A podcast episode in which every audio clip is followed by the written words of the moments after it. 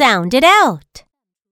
Buy, fly, cry, dry, fry, try, sky, spy, shy.